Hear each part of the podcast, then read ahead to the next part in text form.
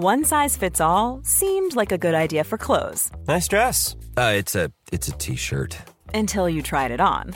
Same goes for your healthcare. That's why United Healthcare offers a variety of flexible, budget friendly coverage for medical, vision, dental, and more. So, whether you're between jobs, coming off a parent's plan, or even missed open enrollment, you can find the plan that fits you best. Find out more about United Healthcare coverage at uh1.com. That's uh1.com. Heraldo Podcast, un lugar para tus oídos. Seremos una guía para que tu salud sea lo importante. Los mejores tips y consejos en Punto Saludable.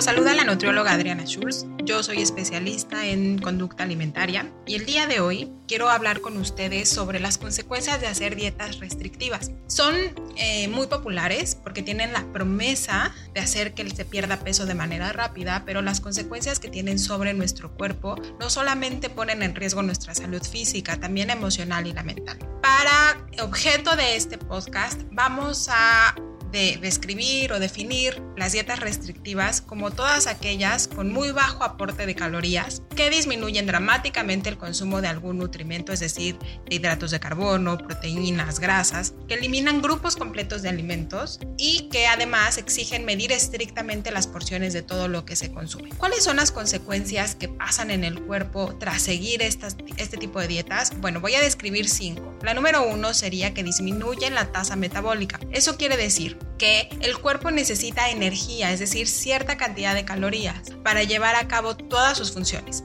desde movimientos voluntarios como hacer ejercicio, caminar, cocinar, estudiar, etcétera, hasta respirar, pensar, hacer latir el corazón, toda la regeneración celular necesita energía. La velocidad y eficiencia con la que estos procesos se llevan a cabo en el cuerpo puede definirse como nuestra tasa metabólica, o mejor dicho, como el requerimiento energético total. Cuando nosotros comprometemos el consumo de energía al hacer dietas muy bajas en calorías, el cuerpo va a activar mecanismos de defensa y comenzará a disminuir su gasto energético. Por ejemplo, si mi cuerpo necesita 2.000 calorías en un día, pero yo solamente le voy a aportar 1.000 calorías, entonces este va a intentar gastar solo 1.000 calorías, sacrificando ciertas funciones y disminuyendo la velocidad de las mismas. El punto número 2 serían los problemas gastrointestinales que aparecen como consecuencia de realizar estas dietas. Las dietas que son muy restrictivas eliminan de manera importante el consumo de comida en general,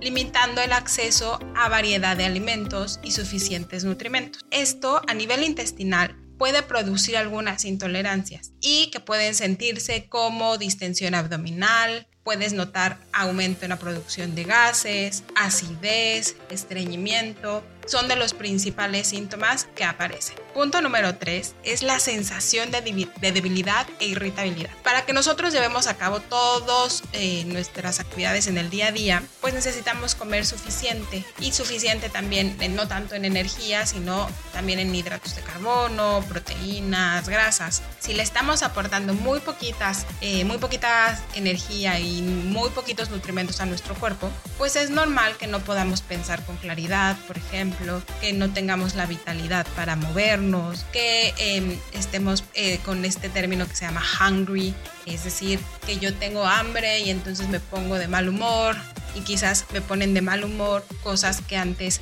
no lo hubieran hecho.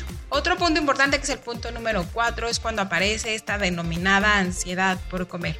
Y bueno, aquí habría que preguntarnos si es ansiedad por comer o si es hambre, si yo ya antes de hacer esta dieta sentía esa ansiedad o si es nuevo, ¿verdad? Bueno, pues el hambre suele sentirse de diferentes maneras y eso va a depender de la intensidad puede comenzar con antojo por comer, un poco de ruidos y movimientos estomacales, pero si yo no la atiendo con suficientes alimentos, bueno, pues las señales del cuerpo serán cada vez más intensas para que yo les haga caso. Una de las principales señales es esta denominada ansiedad por comer, que se experimenta como la urgencia por ingerir alimentos, sobre todo, sobre todo aquellos que son muy ricos en hidratos de carbono, como por ejemplo preparaciones dulces, postres, caramelos, chocolate. Muchos lo atribuyen como a no tengo suficiente fuerza de voluntad, entonces termino comiendo estos alimentos. Pero en realidad va más allá. Es un proceso biológico que tiene como eh, origen pues este instinto de supervivencia de comer suficiente para preservar la vida. Y el punto número 5 es la deshidratación. Para que nuestro cuerpo pueda utilizar óptimamente el agua que tomamos, pues necesita consumir suficientes electrolitos y glucosa a través de la comida. Así va a poder absorber adecuadamente el agua. Si yo para controlar el hambre tengo una sobreingesta de agua, entonces estaríamos con dos problemas. No estoy consumiendo suficientes electrolitos y glucosa para absorber líquidos y tampoco estoy proveyéndole al cuerpo con suficiente agua, es decir, le estoy dando más agua y entonces a través de los riñones yo voy a excretar muchísima más agua y entonces me deshidrato aún más. Los principales síntomas que podemos notar son dolor de cabeza, dificultad para concentrarnos, debilidad, boca seca. Y si aunamos todo esto con el hambre que ya tenemos, bueno, pues se vuelve un malestar importante.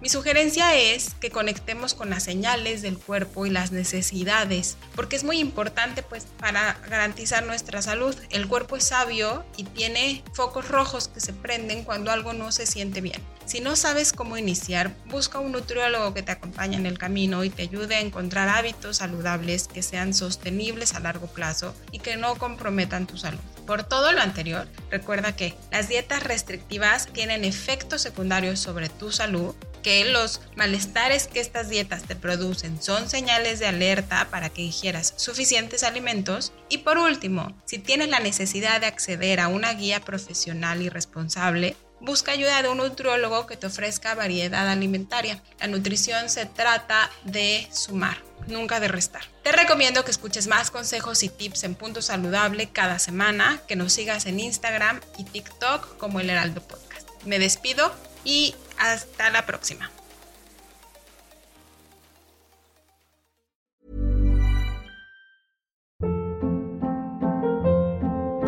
Hold up. What was that? Boring. No flavor. That was as bad as those leftovers you ate all week. Kiki Palmer here, and it's time to say hello to something fresh and guilt-free. Hello Fresh. Jazz up dinner with pecan-crusted chicken or garlic butter shrimp scampi. Now that's music to my mouth. Hello Fresh. Let's get this dinner party started. Discover all the delicious possibilities at hellofresh.com.